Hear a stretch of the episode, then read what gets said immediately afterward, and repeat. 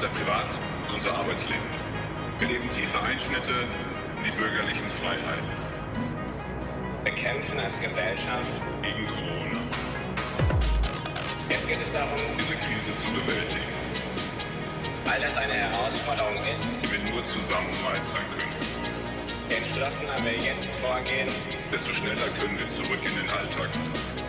Entscheidungen dauern manchmal etwas länger, zunächst ein Jahr. Die übergroße Mehrheit der Deutschen bleibt so oft wie möglich zu Hause.